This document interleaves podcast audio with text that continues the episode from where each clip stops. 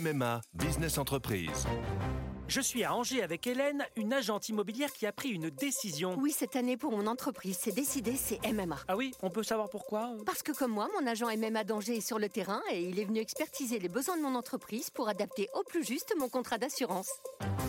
C'est décidé, c'est MMA. L'éditorial du Figaro du jeudi 25 août. De l'insouciance à l'inquiétude par Yves Tréhard.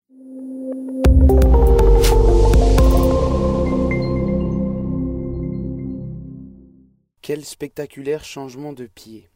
Dans ses vœux à la nation, le 31 décembre dernier, Emmanuel Macron affirmait qu'il était résolument optimiste pour l'année qui vient et celles qui suivent.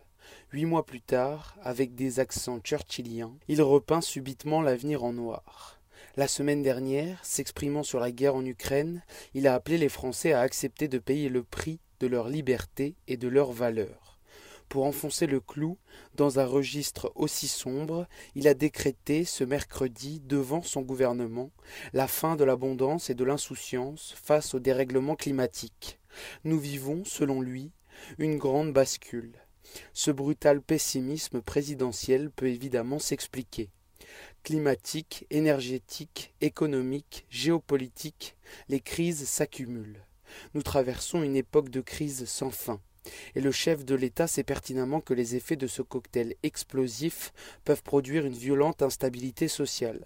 En faisant de la prévention, en préparant les esprits à des temps difficiles, pense-t-il pouvoir l'éviter en reconnaissant l'inquiétant état des lieux national et planétaire, sans céder à la tentation de la démagogie, croit-il pouvoir s'exonérer de toutes ses responsabilités le problème est qu'un constat ne fait pas une politique. Le constat, personne n'a besoin de l'emphase élyséenne pour le dresser, pour en prendre conscience.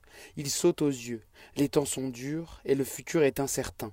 Ce qui est attendu d'Emmanuel Macron, ce ne sont pas quelques généralités sur les choses, comme il dit, ni d'opposer dans une curieuse confusion le sérieux qu'il exige de ses ministres à la montée des régimes illibéraux. Non, ce sont des décisions concrètes et de long terme qui sont nécessaires pour répondre à la fois aux défis de la fin du mois et de la fin du monde. Résoudre cette dernière équation n'est certes pas simple, mais il ne faudrait pas que le président prenne prétexte de cette difficulté pour repousser aux calendes grecques les réformes qui s'imposent à la France.